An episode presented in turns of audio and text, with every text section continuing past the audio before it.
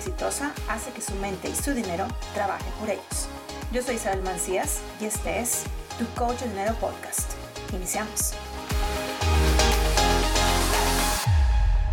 Hola, bienvenidos a otro episodio más de Tu Coach de Dinero Podcast. En este episodio en Detrás del Telón de tu guía para crear tu presupuesto con Michelle Delgado. ¿Cómo estás, Michelle? Te gusto, Isabel. Muy bien, encantada con toda la información que acabo de escuchar, muy feliz. Así que ansiosa de hacerte las preguntas para poder finalmente materializar, porque al final de cuentas a veces soñamos y realmente no ponemos en práctica y aquí están los primeros pasos. Excelente, súper. Empecemos con la primera. Ok, la primera pregunta que te quiero hacer es si alguien puede hacer el presupuesto por nosotros.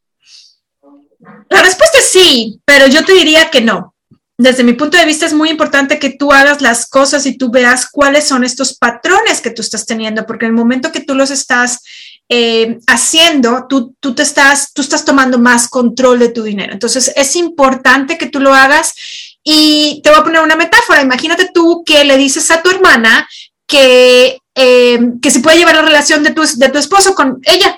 Tú dices, pues híjole, no, ¿verdad? Pues no. ¿Por qué? Porque es la relación que tú tienes con tu esposo. Entonces sucede lo mismo con el dinero. Yo diría que lo mejor, lo más recomendable es que tú lo hagas. Ok, de hecho que cuando ya hacemos conciencia también podemos tomar decisiones al respecto. Entonces, y es más fácil porque si estoy esperando a una tercera persona hasta que esa persona lo aplique, realmente sí es, es mucho más fácil si lo hacemos nosotros. Me gusta mucho eso. Y una vez que hacemos conciencia y ya visualizamos los números, veo mis gastos, ¿y qué hago si me asusto? Esto va a pasar, Michelle, es muy normal que al principio, los primeros tres meses, diría yo, que te vas a asustar. Vas a ver y tú dices, y te quedaste atorado y se, te fue la salida por el otro lado y casi te ahogas y bueno, te vas a, te vas a encontrar con esta situación. Pero una vez más, va a ser muchísimo más fácil que tú encuentres los patrones Tú tienes, que tú tienes que encontrar los patrones y estos patrones, yo le llamo patrones del dinero. Estos patrones del dinero básicamente te van a ir diciendo dónde están estos gastos hormiga. ¿Por qué? Porque la mayor parte de las veces un mes los hice y otro mes no los hice y al siguiente sí lo hice, etcétera, ¿no? Entonces, tengo que encontrar estos patrones del dinero. No te asustes. Yo en lo particular, como lo mencioné, es que si yo evito hacer algo, si no me gusta hacer algo, lo evito ah, y luego mañana, ah, y también cuando tengo miedo, ¿sí? mejor, me, mejor me quedo aquí sentadita. Entonces, no le, no, le, no le tengas miedo, es simplemente encontrar el patrón a este dinero. De hecho, que cuando se toma, se toma conciencia del patrón que se tiene es más fácil corregir. Correcto. La siguiente pregunta que te quiero hacer es, ¿qué tan válido es comprar cosas antes? Y aquí, bueno, hay, hay dos cosas. La una, por ejemplo, si compro cosas antes, digo, ya tengo mi rubro de ropa, pero no sé, yo tenía planificado comprar en noviembre y encontré algo de descuento en alguna cosa, si cuenta como ahorro. Y la segunda, si por ejemplo, hay un evento en especial, un cumpleaños, yo ya sé que tengo una temática y me encuentro, por ejemplo, no sé, unos vasos de descuento que son de la temática que estoy que estoy queriendo hacer, ¿cuentan como parte de este ahorro que estoy separando para estos gastos?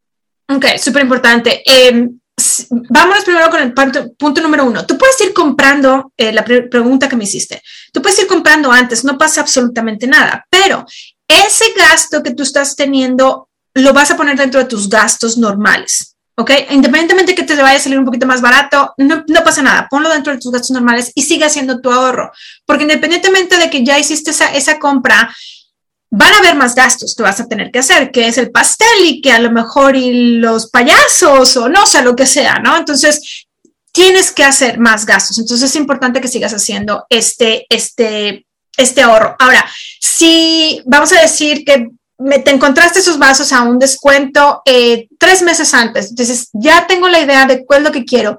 Mi hijo quiere eh, la fiesta de Spider-Man. Ok, perfecto. Y estos vasos de Spider-Man están en descuento porque los están descontinuando. Cómpralos, no pasa nada, porque al final del día, entre comillas, te estás ahorrando un poco de dinero. Pero si tú eres de esas personas que nada más estás comprando por comprar, olvídalo. No. A menos de que sea súper extra organizada. Y yo en lo particular, Michelle, yo lo que hago es que meses atrás le pregunto a mi hija, no te estoy diciendo que seis meses atrás, pero sí unos tres, dos meses atrás, le pregunto a mi hija qué es, qué es lo que quiere para su fiesta.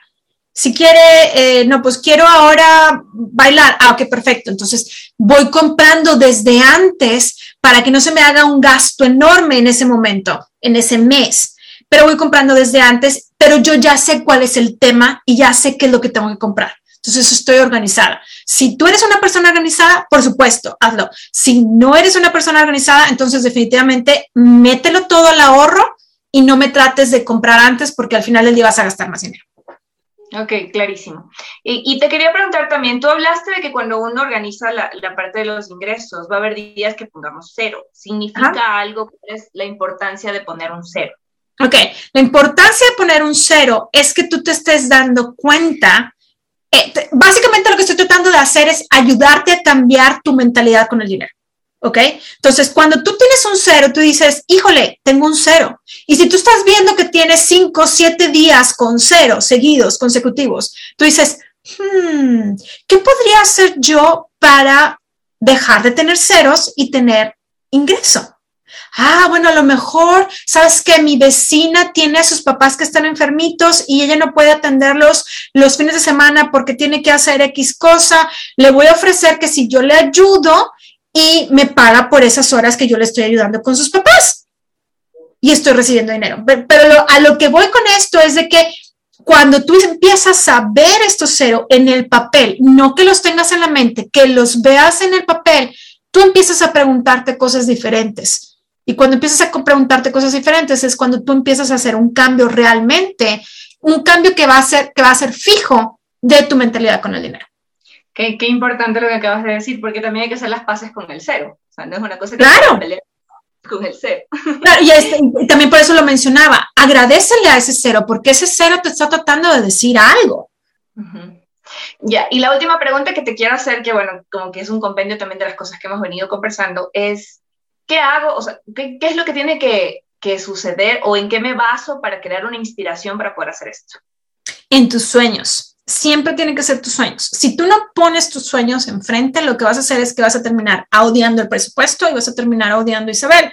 Y ninguna de las dos cosas quiero que hagas. Entonces, es importante que tú metas eh, dentro de esta idea tu sueño. ¿Cuál es tu sueño? Irte de viaje, eh, eh, comprarte un carro nuevo, cambiar de casa, lo que sea, pero tiene que ser una meta que sea para ti, que te cause emoción. Lo primero que yo hice cuando inicié, yo inicié eh, con todo esto antes de venirme a los Estados Unidos y mis mejores amigas vivían en Europa, una en Barcelona y la otra en el sur de Francia. Entonces lo que yo hice es que me, me propuse ir de viaje a ir a verlas. Y era un viaje, pues es un viaje largo y, era, yo quería estar 15 días, por lo menos 15 días allá. Entonces, lo que hice fue, hice una como mix de, herramientas, me puse lo que es la, la de visualización o el Vision Board y puse el, el, avión y Barcelona y la Torre Eiffel y cosas por el estilo, pero también empecé a hacer el presupuesto y empecé a ahorrar para poder lograr tener esa, esa meta. Entonces es, un, es una combinación de, de técnicas que tienes que ir aplicando para que se te pueda hacer realmente un hábito. Bueno, y de hecho que los sueños nos dan motor, ¿no? Entonces, con el uno sería es el tema de, de generar el motor y la motivación de todos los días, y con el otro estoy materializando precisamente ya y aterrizando lo que voy a. Exacto. Que, sea, que, se, que visibilicemos ya lo que estamos soñando. Exactamente, acción. Es básicamente, uno estás poniendo el sueño, es la imagen, y la otra estás poniendo la acción, estás dando los pasos para poder llegar ahí. Me encanta. Bueno, ha sido un tema muy apasionante, muy, muy lindo y muy productivo este, este espacio y yo encantada, ya no tengo más preguntas. Excelente, muy bien. Entonces, no nos vamos de este episodio sin pedirte, por supuesto, que nos dejes un review dentro de iTunes, que nos des las cinco estrellas para que más personas puedan seguir uh, escuchando y encontrando este podcast dentro de iTunes. Y si tú nos sigues dentro de Spotify, dale un following dentro del botoncito azul para que te notifique cada vez que se suba un episodio nuevo. Y por supuesto, compártelo dentro de tus redes sociales de WhatsApp, Telegram, correo electrónico, etcétera, etcétera para que más personas puedan escuchar esta información y la puedan aplicar en su día a día. Michelle. Sí, también recordarles que si tienen alguna pregunta, por favor no se queden con la pregunta, es importante que la puedan hacer, que la dejen en comentarios, la escriban por interno, porque seguro que no solamente le va a ayudar a la persona que tiene inquietud, sino a todos nosotros también para poder esclarecer toda esta información que es muy buena para poner en práctica y materializar lo que queremos. Excelente, muy bien. Entonces nos vemos en el siguiente episodio y eh, por supuesto, yo soy Isabel Mancías, tu coach de dinero podcast. Ya nos vemos. Gracias por escuchar tu coach de dinero podcast. ¿Te gusta la información? Entonces ve a tucoachdinero.com y sígueme.